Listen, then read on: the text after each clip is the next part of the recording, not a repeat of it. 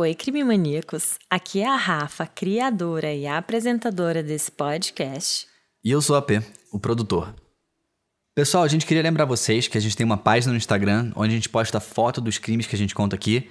Então é só seguir lá, arroba crimemania, e fiquem à vontade para falar com a gente, manda pergunta, a gente adora interagir com vocês. Boa, P. A história que trazemos para vocês hoje é revoltante e demonstra muito bem o que o dinheiro, a influência e, por que não, a misoginia muitas vezes podem comprar. O caso aconteceu nos Estados Unidos em 1986, mas infelizmente poderia ter ocorrido no Brasil, nesse mesmo ano de 2021. Essa é a história de Jennifer Levin.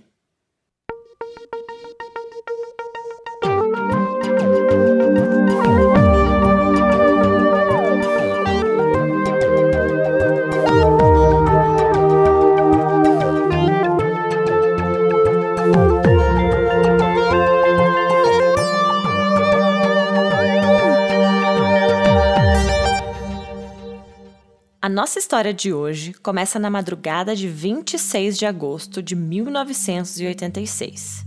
E esse caso me marcou muito porque essa data é exatamente um dia depois do dia que eu nasci. Então eu aqui tinha apenas um dia de vida no dia em que essa história aconteceu. Nesse dia 26 de agosto, uma mulher chamada Patty Riley estava andando de bicicleta perto do Central Park, no Upper East Side um bairro super nobre de Manhattan, enquanto ela estava pedalando na sua bicicleta, algo chama sua atenção. Ao que parece, tem uma jovem deitada aos pés de uma árvore, como se estivesse descansando. Mas de imediato, a Patty já vê que tem algo muito errado naquela cena. E ela tem esse palpite pela maneira como o corpo da mulher está posicionado. É como se não parecesse natural, sabe? Isso porque a mulher estava com uma perna e um braço para cima de forma esquisita. Conforme a Patty vai se aproximando da cena, ela percebe que a mulher não está se mexendo. Desesperada e com aquele susto no coração, a Patty corre para chamar a polícia. E por volta das seis da manhã, a região do Central Park já está repleta de policiais. O Central Park é um parque imenso dentro de Nova York, bem no coração da cidade foi inaugurada em 1857 e é considerada por muitos nova-iorquinos um oásis dentro da selva de pedra que nunca para, que é Nova York. É um lugar onde as pessoas podem diminuir o ritmo frenético que a gente sabe que essa cidade tem, e tem mais de 42 milhões de visitantes todo ano. O Central Park aparece em muitos filmes e programas de televisão, tornando-o conhecido no mundo inteiro. Exato, AP. E assim que a polícia chega, constata que a mulher está morta. Eles isolaram uma área enorme ao redor do corpo e imediatamente começaram a trabalhar para descobrir quem era essa vítima e o que aconteceu com ela. Enquanto eles a examinavam, os policiais perceberam algumas marcas vermelhas bem intensas ao redor do seu pescoço e hematomas no seu rosto. Esses hematomas eram tão graves que um dos olhos dela estava inchado e fechado. A blusa e o sutiã da vítima estavam levantados e embaixo da saia dela percebeu-se que ela estava sem calcinha. Nossa, Rafa, que cena deprimente. Eu imagino que tenha sido difícil até para a polícia chegar e ver isso, né?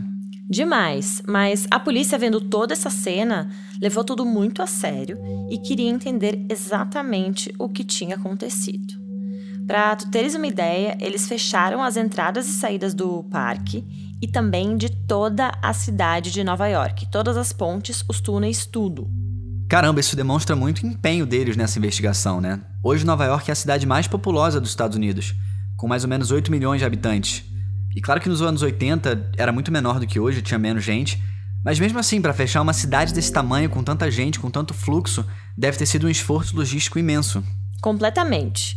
Maggie Hickey, uma repórter nova-iorquina nascida no Brooklyn e criada no Upper East Side, cobriu esse caso na época e disse, aspas, se algo acontecesse no Central Park com uma pessoa branca na década de 80, todo mundo prestava atenção.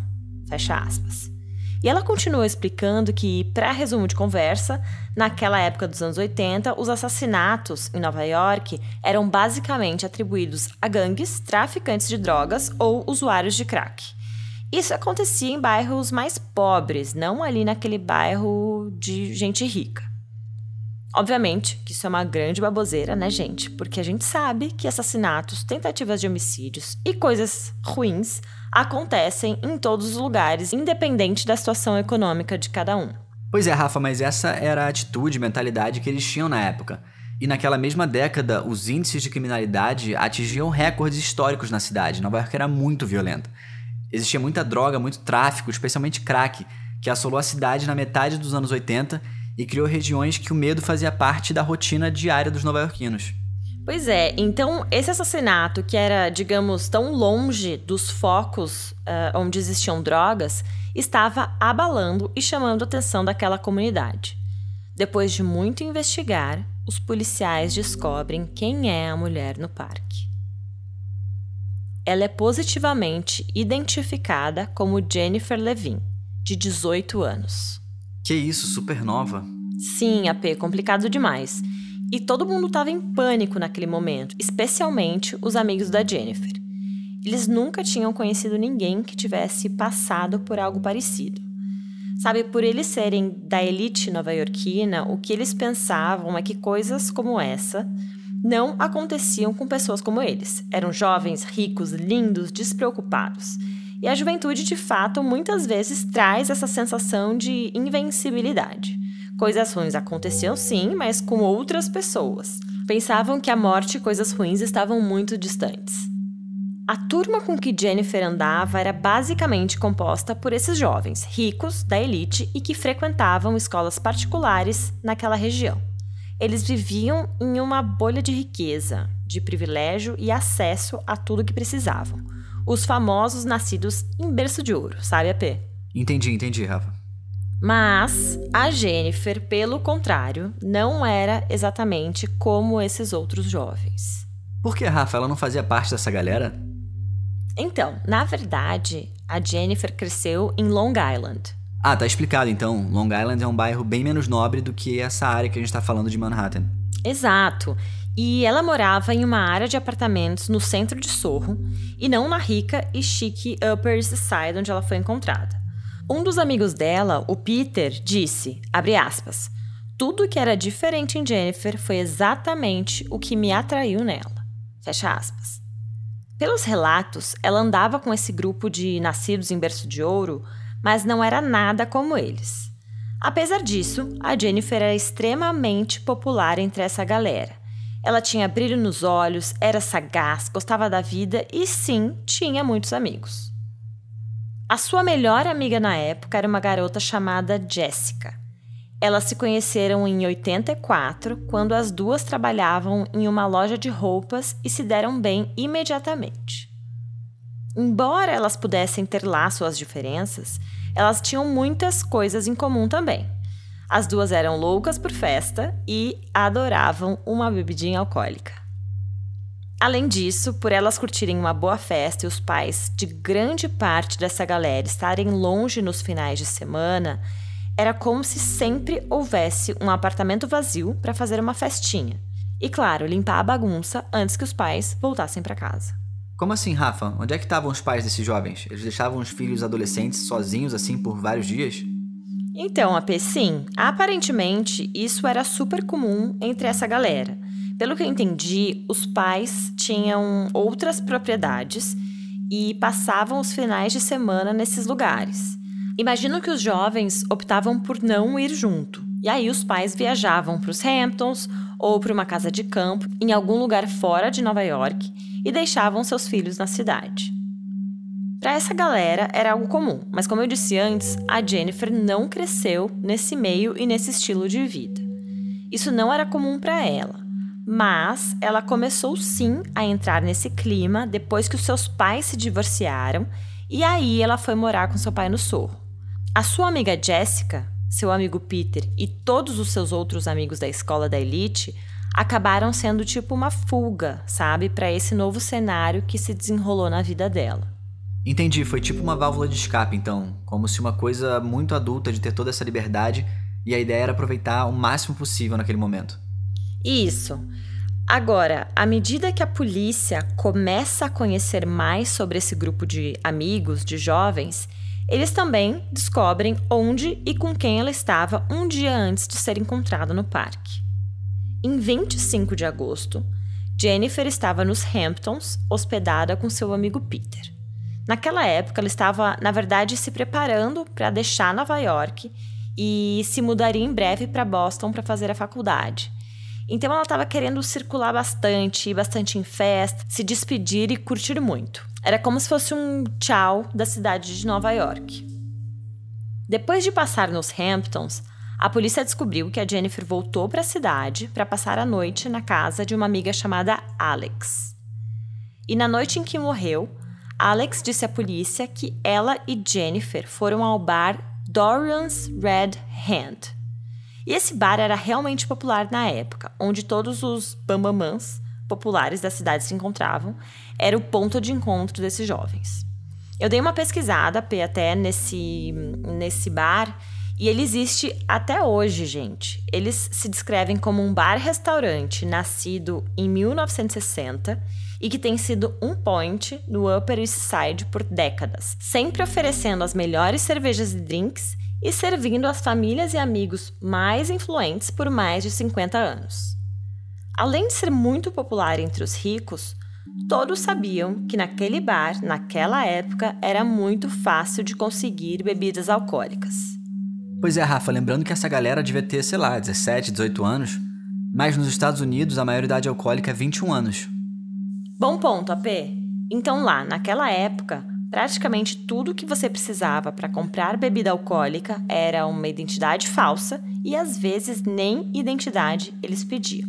Eu acho que hoje em dia as coisas são bem mais organizadas e restritas nos Estados Unidos, mas nos anos 80 esses jovens podiam se divertir em quase qualquer lugar. Estamos falando de boates super exclusivas, onde há dinheiro e gente bonita. Esses jovens tinham acesso a qualquer lugar e a qualquer coisa em lugares muito acima da idade deles. Ou seja, entrando em baladas como essas, eles também estavam expostos a bebidas alcoólicas, maconha, cocaína, êxtase, pílulas, etc. É, mas isso não parece um nível normal de festa, de curtição de ensino médio, né? O tipo de substância que você está falando são drogas bem pesadas, Rafa.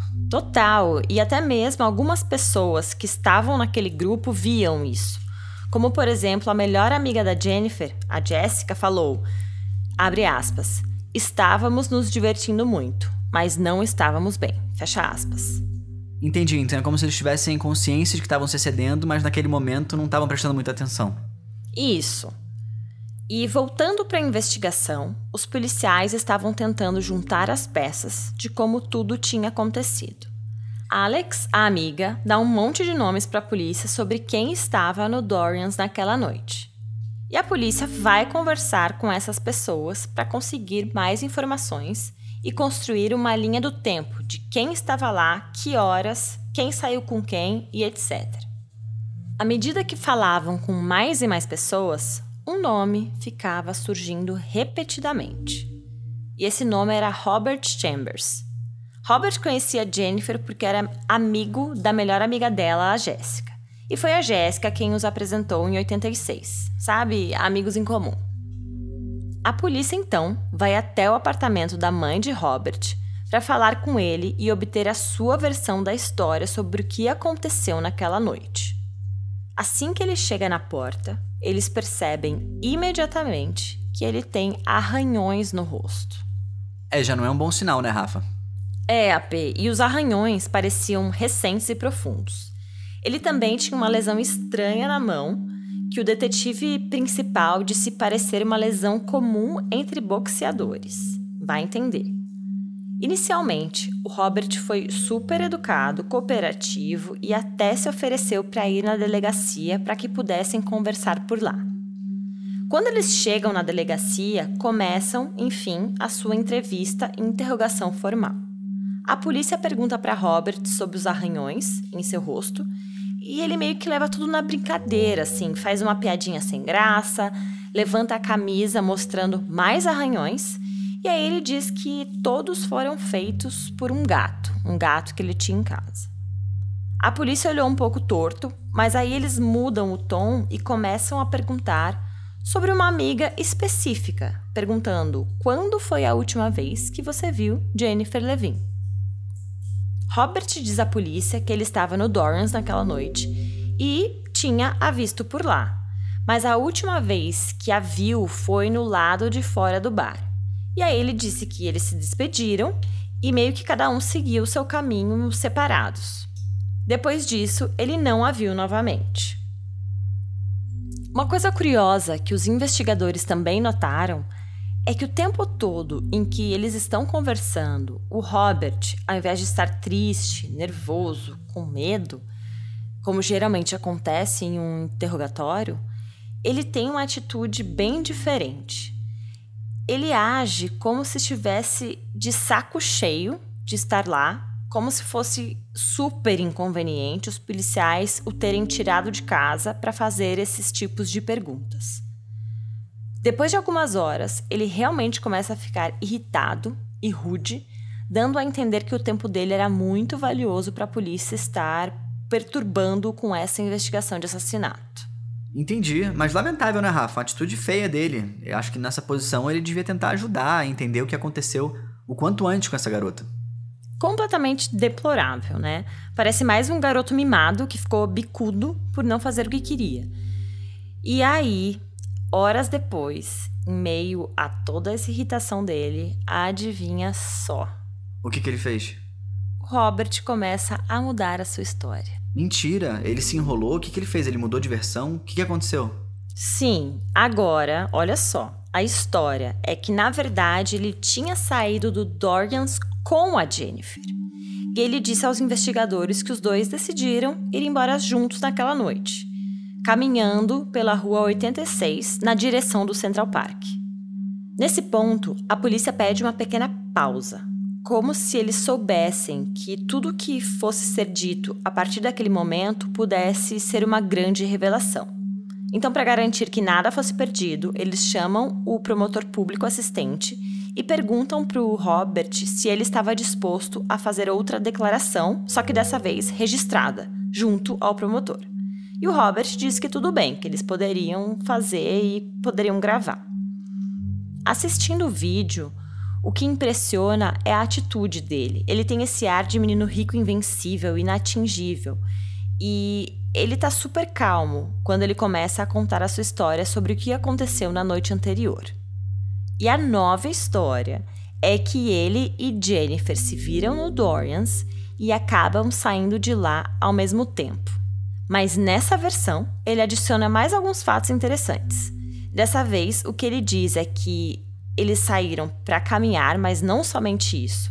Dessa vez ele fala que Jennifer queria ir para o Central Park com ele. Pera, então quando ele foi contar a história de novo, agora gravando, na presença do assistente do promotor, ele tá trocando a história pela terceira vez? Sendo que a primeira vez ele falou que tinham ido para lados opostos, na segunda disse que saíram juntos e na terceira ele tá dizendo que eles foram juntos pro Central Park no meio da noite? É, ele diz que não estava interessado em fazer nada disso que ele queria muito ir para casa, mas a Jennifer insistiu tanto que ele foi mesmo assim. Esquisito isso, né? Bem esquisito. Total, total. E ele diz à polícia que quando chegam no parque, ela foi imediatamente no banheiro. E aí, quando ela voltou, ela começou a ficar provocante para cima dele, amarrou as mãos dele nas costas, porque, de acordo com Robert, ela disse que ele ficava muito sexy amarrado. E aí Robert continua com a sua história. Ele diz à polícia que Jennifer se senta em seu peitoral, enfia a mão nas suas calças e o agride sexualmente. Ele diz que as suas mãos estavam presas, doendo muito, e ele estava com muito medo de não poder escapar, justamente porque as mãos estavam amarradas. Muito conveniente, né? Virar a história e acusar alguém que não pode se defender. Exato. Os policiais ficaram chocados com essa declaração, porque parecia completamente absurda, né? Eles não acreditaram em nada do que ele falou. Agora, gente, eu quero reforçar uma coisa para vocês. Claro que a gente sabe que a grande maioria dos abusos sexuais são cometidos de homens contra mulheres. Mas apesar de mais raros, existem sim abusos sexuais em homens. E muito do ceticismo dos policiais veio de fato da ideia na época de que homens não podiam ser estuprados ou abusados. O que, de novo, a gente sabe que é totalmente falso. Mas fora isso, eu acho que a ideia da polícia também foi no sentido de que não acreditaram que ele teria dificuldade em escapar de uma situação assim da forma como ele estava contando. A Jennifer não era super alta ou forte. Na verdade, ela era bem pequenininha e magrinha. Enquanto isso, o Robert tinha mais de 1,80m e pesava 90 quilos. Então parece que ele não teria problema nenhum em se livrar de uma garota do tamanho da, da Jennifer, sabe?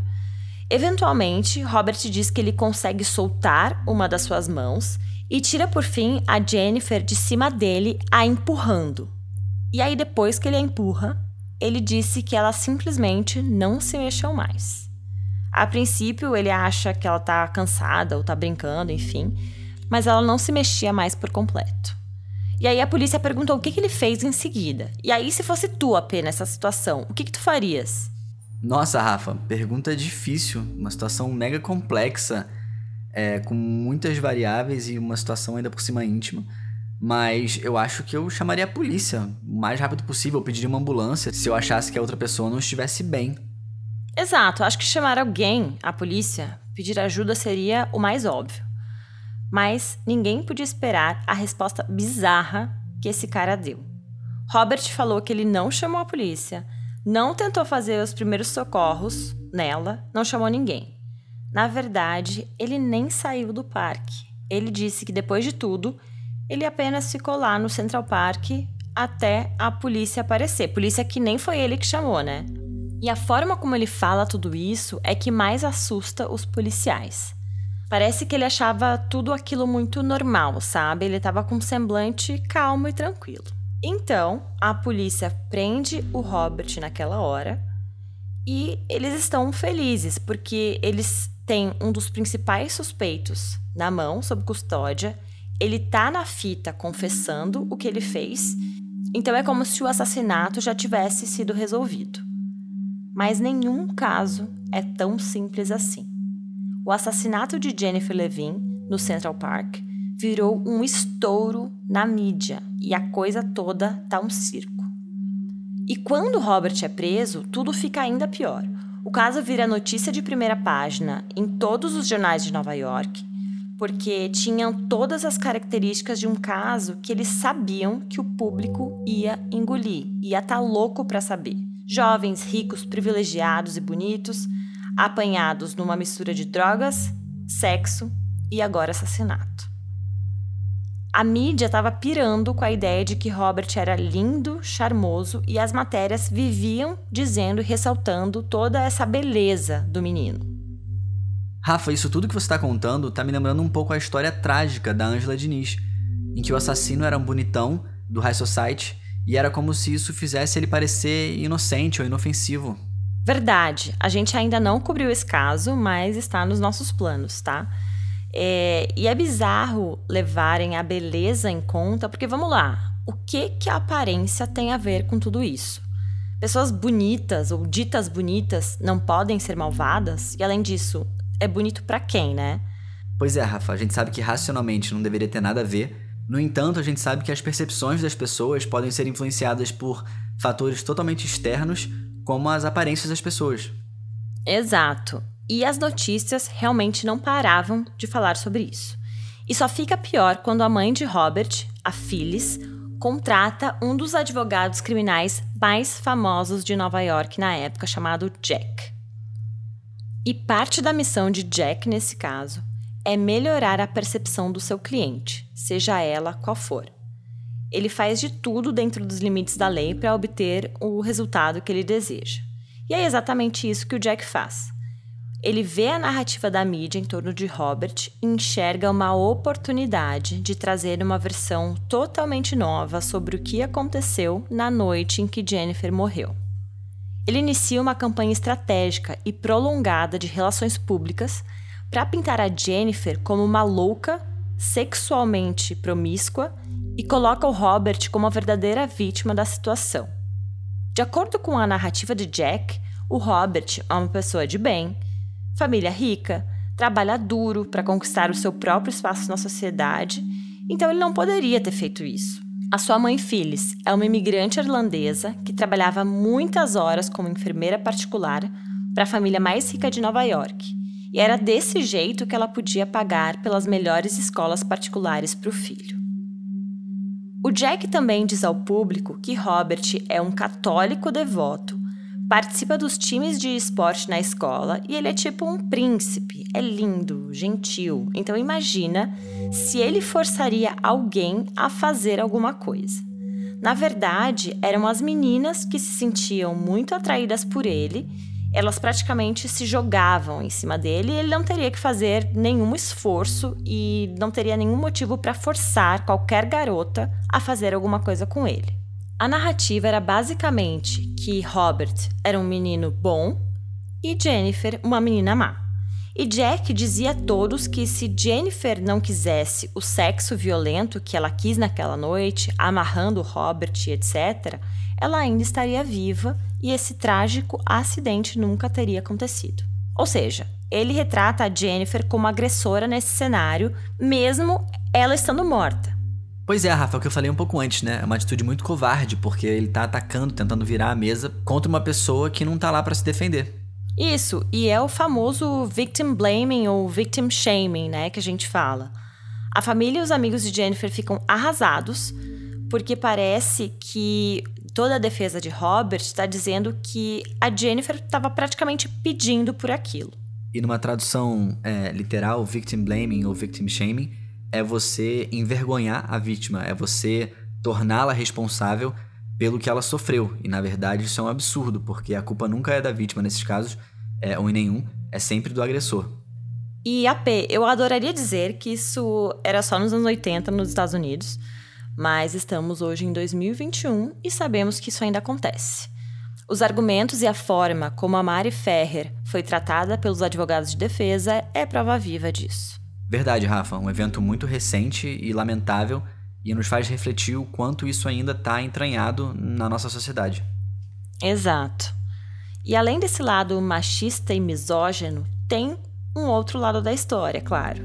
Muitas pessoas acabam se revoltando com toda essa narrativa de Jack e dizendo que Robert era um menino bom. Então, grupos feministas e ativistas acabam se envolvendo para protestar e isso divide a opinião pública sobre Jennifer e Robert. Enquanto tudo isso está acontecendo na mídia, a polícia e a nova promotora assistente do caso, Linda Fairstein, estão tentando bolar uma estratégia para contra-atacar a versão de Jack sobre Robert. E quando eles menos esperam, é o próprio Robert quem dá a eles um ótimo indício de que talvez ele não fosse um menino tão bom assim. Na noite em que foi preso, ele trouxe a sua agenda telefônica para a delegacia com ele. E a polícia pegou todos esses nomes e contatos das pessoas que saíam com Robert, amigos, associados, colegas, todos cuidadosamente documentados em sua agenda. A promotora assistente Linda começou a ligar um por um e verificar todos esses números da agenda para ter uma percepção um pouco diferente do Robert e tentar investigar um pouco mais sobre a vida dele. E aos poucos, uma imagem diferente do Robert começa a aparecer. Acontece que Robert tinha uma, digamos assim, reputação entre alguns jovens, porque quando ele ia em festa nas casas das pessoas, algumas coisas geralmente desapareciam. Coisas caras, como casacos de pele, joias, simplesmente sumiam. Pera, Rafa, então o Robert tinha fama de roubar os amigos? Exato. Robert Chambers era conhecido por ser um ladrãozinho. Mas ninguém nunca o confrontou sobre isso, porque, sabe, ninguém queria arrumar confusão com ele e tomar conta do que ele estava fazendo, da lição de moral, etc. Entendi, mas ele precisava do dinheiro? O que, ele estava fazendo com essas coisas? Ele vendia ou ele só gostava de roubar mesmo? O que se descobriu é que Robert tinha um vício em cocaína, o que era um grande problema. E parece que isso já tinha começado lá no ensino fundamental, há muitos anos atrás. E a polícia descobriu também que ele entrava e saía de reabilitação por anos, mas isso não adiantou nada porque o vício dele continuou. E como ele precisava de dinheiro para pagar as drogas, e claro, não podia pedir nada para sua mãe, ele começou a roubar. Também roubou cartões de créditos de garotas com quem saía, e todas as vezes que isso aconteceu, as pessoas aparentemente sabiam que ele estava roubando, mas a polícia nunca foi chamada e Robert nunca foi responsabilizado por isso.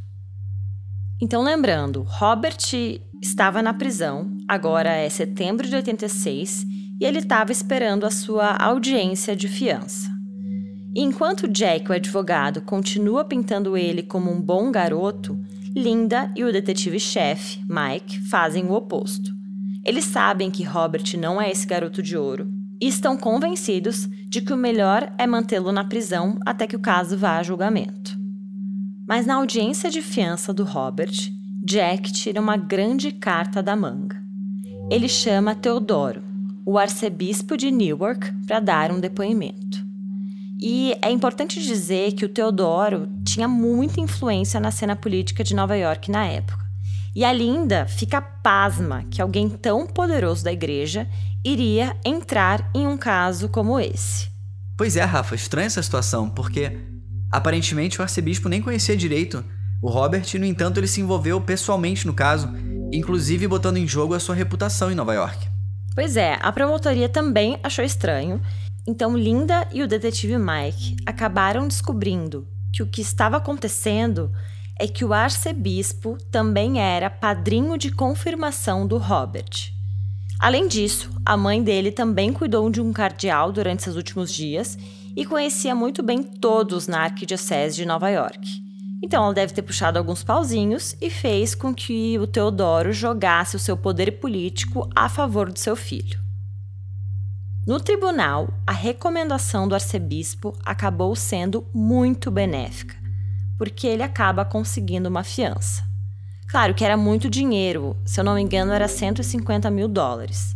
Então, os amigos de Robert, apoiadores e membros da igreja se reuniram para arrecadar esse dinheiro necessário para tirá-lo da cadeia. Eles conseguem o dinheiro e, assim que Robert é liberado, ao invés de ir para casa, ele vai ficar em uma paróquia. Isso que ele nunca tinha morado numa paróquia antes. Então é como se fosse parte do jogo de Jack, para que o público visse como esse garoto era piedoso e inocente. Assim que Robert sai, Jack também convoca uma coletiva de imprensa. Robert então lê uma declaração sobre como ele lamenta muito por todo esse trágico acidente. E isso é muito ruim para a família de Jennifer e seus amigos, porque assim que o Robert sai da prisão, ele não perdeu nenhum tempo e voltou à sua vida normal. Mas Rafa, e aquela história que ele tinha de roubar as coisas dos outros? Não podiam acusar ele por aquilo também? Então, a Linda recebeu uma ligação de um detetive de uma outra delegacia que estava investigando um roubo no ano de 1985. Durante esse roubo, mais de 70 mil dólares em coisas foram tiradas da casa de alguém. E isso estava sendo tratado como um crime bem sério, assim, não tipo uma contravenção de um moleque que foi na festa de alguém e pegou coisas da casa dos amigos. E nessa cena do crime, eles encontraram a identidade do Robert Chambers na escada. Na época, os policiais dessa delegacia o chamaram para questioná-lo, porém ele deu todas as desculpas possíveis e saiu ileso. Eles nunca tiraram as suas impressões digitais e realmente nunca mais olharam para ele depois disso. Só que agora que ele tinha sido preso por outra coisa, a polícia decide que seria sim uma boa ideia comparar as suas impressões digitais com aquela cena do roubo de 85.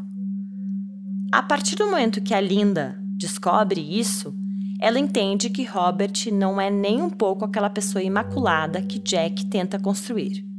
Ele é sim um criminoso bem estabelecido. Eles sabiam que, para financiar o seu vício em drogas, Robert não estava apenas roubando amiguinhos, pessoas conhecidas, enfim, mas também de estranhos. E o que eles descobriram é que ele não estava sozinho. Quer dizer então que tinha outro riquinho de Nova York envolvido nesses roubos para sustentar vício de droga? Na verdade, Robert tinha um sócio nessa malandragem toda. Era um jovem chamado David, que já era conhecido da polícia por estuprar e tentar matar uma estudante na Universidade de Colômbia, e a forma como esses dois agiam era o seguinte: o Robert usava o seu acesso e privilégio social para entrar nesses prédios exclusivos lá em Nova York, naquela região chique. Aí ele subia de elevador e passava de porta em porta tentando encontrar algum lugar que estivesse destrancado, até que uma das portas abria. Enquanto isso, David, o sócio, ficava do lado de fora esperando que o Robert jogasse tudo pela janela. Então ele jogava as coisas pela janela e o David pegava tudo lá embaixo. Armados com essas novas informações, Linda e o detetive Mike começam a investigar outros roubos não resolvidos pela cidade, tentando ver se eles podem acusar o Robert de mais alguma coisa. E eles conseguiram encontrar mais de 30 prováveis crimes os quais Robert poderia ter sido responsável. Enquanto isso está acontecendo, finalmente ele é sim indiciado por roubo. Até que enfim, né? Fala sério. Exato, mas adivinha? Assim que isso aconteceu, Jack, o advogado, imediatamente entrou no modo de relações públicas para tentar aliviar a barra do cliente e o colocou na capa de uma revista contando uma história de como Robert sempre teve ficha limpa, era gente boa e amável. Toda a mesma história, sempre tentando colocá-lo como um anjo puro e querido. Era exatamente a imagem que a defesa queria mostrar para o público. Jessica, a melhor amiga da Jennifer, disse Abre aspas. Ele foi descrito como o perfeito símbolo de poder, beleza, inteligência e dinheiro. Fecha aspas. Enquanto toda essa questão do roubo estava rolando, os investigadores, claro, continuavam também tentando buscar mais provas para o caso de Jennifer. E uma das coisas que eles encontraram foi o diário dela, onde ela relatava coisas do dia a dia é, e retratava Jennifer como uma garota comum, normal, com questões normais da idade dela.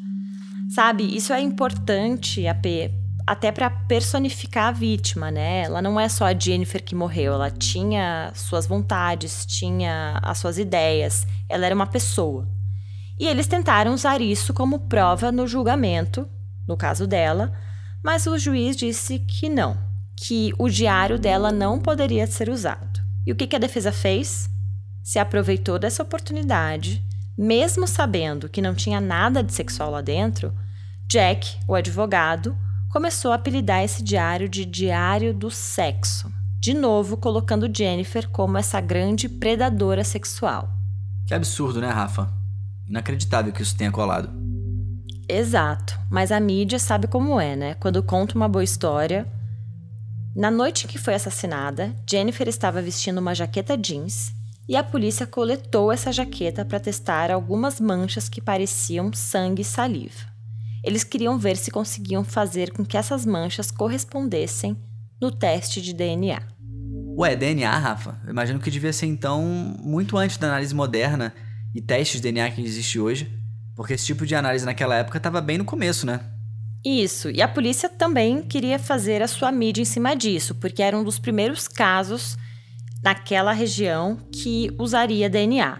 Então o detetive Mike pegou a jaqueta e foi até os laboratórios do FBI em Quântico para testar essas amostras. Enquanto isso, a Linda começa a trabalhar para estabelecer o motivo da morte. Em nenhum lugar da confissão gravada do Robert ele mencionou algo sobre o motivo de ter matado Jennifer. E claro, o público também quer saber. Especulava-se que poderia ser motivos sexuais, de dinheiro, agora que a gente sabe que ele era um ladrãozinho, roubo, etc. Tu lembras, né, AP, que assim que eles chegaram no parque, ele disse que ela foi usar o banheiro. Então vai que quando ela estava voltando, ele estava vasculhando na bolsa, alguma coisa assim, e aí eles tiveram algum tipo de confronto. É, Rafa, pode ser. É uma, é uma hipótese, sim. E aí os resultados preliminares do DNA voltam e dizem que sim, o sangue e a saliva na jaqueta são de Jennifer. E isso é importante, porque provava que Jennifer não morreu acidentalmente como o Robert falou, porque tinha um monte de sangue na jaqueta e saliva, era como se ela estivesse brigando pela sua vida. Mas há um grande problema: o juiz não permite que seja admitido como evidência o DNA porque é uma ciência muito nova e ele não se sente confortável em admitir isso, nem mencionar isso no julgamento. Putz, que frustrante. Mas ao mesmo tempo é compreensível. Devia ser visto como bruxaria naquela época, né? Total. Então, quando tu pensas assim, o que a gente sabe da história é, e o que o júri sabe, são coisas bem diferentes, né? É verdade, Rafa. Eles não tinham a foto completa do caso. Exato. O julgamento começou em 3 de janeiro de 88, com Robert acusado de assassinato de segundo grau. Claro que a mídia enlouquece, é cobertura mundial. A linda promotora se concentra em humanizar a Jennifer o máximo possível. Então, o júri a vê como aquela pessoa viva e vibrante que ela era, e não apenas como uma garota que foi encontrada morta no Central Park. Jack, por outro lado, continua fazendo o que vem fazendo, tentando manchar a reputação de Jennifer. Exceto que agora o caso não é só sobre o sexo que deu errado. Ele também diz que os policiais foram super amadores, arruinaram a cena e estragaram a investigação. Tudo isso é muito difícil para os amigos e familiares de Jennifer. Agora, outra parte da estratégia de Jack para fazer Robert parecer inocente envolve a sua aparência. Todos os dias ele aparece com uma namorada bonita chamada Sylvia. Outro ponto importante é que Jack nunca chamou Robert para testemunhar. O júri então vai deliberar sem nunca ter escutado o próprio acusado. Um dia se passa sem veredito, depois dois, três, até cinco dias. Ninguém quer acreditar que esse caso pode voltar com um júri empatado, mas parece cada vez mais provável. Todo mundo está ficando super nervoso e quanto mais o júri delibera, maior a chance de que eles estejam em dúvida de algo. Eles estão sob grande pressão para dar um veredito e até os próprios jurados começam a ceder com toda essa tensão. Na verdade, não há dúvida que Robert matou Jennifer. Segundo ele mesmo, ele estava se defendendo e a empurrou. Mas o que o júri está em dúvida é sobre a sua intenção. Será que ele queria matá-la? Em meio a essa deliberação, a equipe de defesa do Robert faz uma ligação para o gabinete do promotor. E, adivinha só, P, eles sugerem um acordo judicial. Em vez de assassinato de segundo grau, que requer intenção, eles oferecem homicídio culposo, como se ele tivesse matado sem ter tido a intenção. A família Levin é consultada e eles aceitam esse acordo. Mesmo sendo muito difícil para a família, a mãe de Jennifer, Ellen, só concordou com o acordo para evitar o trauma de um segundo julgamento. E claro, ela ficou arrasada. Robert é condenado de 5 a 15 anos de prisão. E mesmo se ele fosse cumprir a pena máxima, seriam apenas 15 anos por uma vida. A imprensa segue em frente até que um popular jornalista de tabloide coloque em suas mãos um vídeo que nem a promotoria nem a defesa tinham a menor ideia de que existia. Aconteceu enquanto Robert estava em liberdade sob fiança em 87, antes do julgamento, quando ele supostamente estava agindo como um jovem perfeito na paróquia local. E nesse vídeo, ele está cercado por quatro garotas em suas roupas íntimas e todas elas estão festejando, brincando e se divertindo muito. Bem diferente do que eles estavam tentando demonstrar naquele momento, né, Rafa? É, mas calma que tem mais. E é enojador. A certa altura, nesse vídeo, Robert pega uma boneca e começa a falar com uma voz aguda, enquanto ele finge estar estrangulando essa boneca, apenas parando quando a cabeça da boneca estala e quebra é absolutamente perturbador. E, honestamente, não há universo onde isso seja engraçado, especialmente considerando as circunstâncias em que ele estava passando. Parecia que ele estava projetando alguma coisa na boneca. Que bizarro, Rafa. Que senso de humor doentio, se é que a gente pode chamar disso. Imagino que isso tenha causado muito dano à visão pública do Robert, mas no fim das contas não faz tanta diferença, né? Porque o julgamento já acabou e a Jennifer não vai voltar. Robert acaba cumprindo sua sentença de 15 anos pela morte da Jennifer. Então ele foi solto em 2003, mas dentro de um ano ele foi preso novamente por causa de drogas. Ele cumpriu 100 dias na ilha Rikers e depois, em 2007, ele foi preso por drogas pela terceira vez, mas dessa vez por vender. E aí, dessa vez de 2007, ele foi condenado a 19 anos de prisão, o que era ótimo, como se ele merecesse realmente ficar na cadeia para sempre. Mas o que é mais louco, assim que eu pensei, é que ele pegou mais tempo por ter vendido droga do que por ter assassinado a Jennifer. Realmente não faz nenhum sentido, né? Sob nenhum aspecto. É, atualmente ele está preso no Centro Correcional de Segurança Máxima, em Sullivan, no estado de Nova York, e está programado para ser solto em 2024, quando ele terá 58 anos. Agora, em parte por causa da atenção da mídia e fascínio público com o assassinato da Jennifer, esse caso se tornou um marco nas referências da cultura pop. A revista People listou algum deles, então houve um filme em 89, um episódio de Law and Order em 1990, uma música do Sonic Youth e até em 2004 o The Killers lançou uma outra música. A mãe de Jennifer, Ellen, transformou a sua dor em ação ela se tornou uma defensora ferrenha dos direitos das vítimas e conseguiu 13 leis aprovadas em 10 anos para proteger vítimas, incluindo a expansão das leis de proteção contra estupro de Nova York, para limitar quanto da história sexual da vítima pode ser mencionada nesses casos. Ela transformou a sua dor em poder e esperança e permite que a memória de Jennifer descanse um pouco mais facilmente.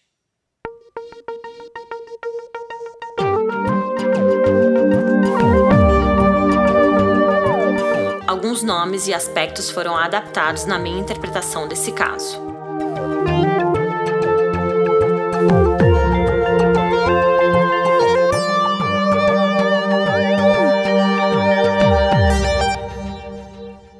Esse podcast é gravado e editado por Antônio Pedro e é uma produção de Guri Studios.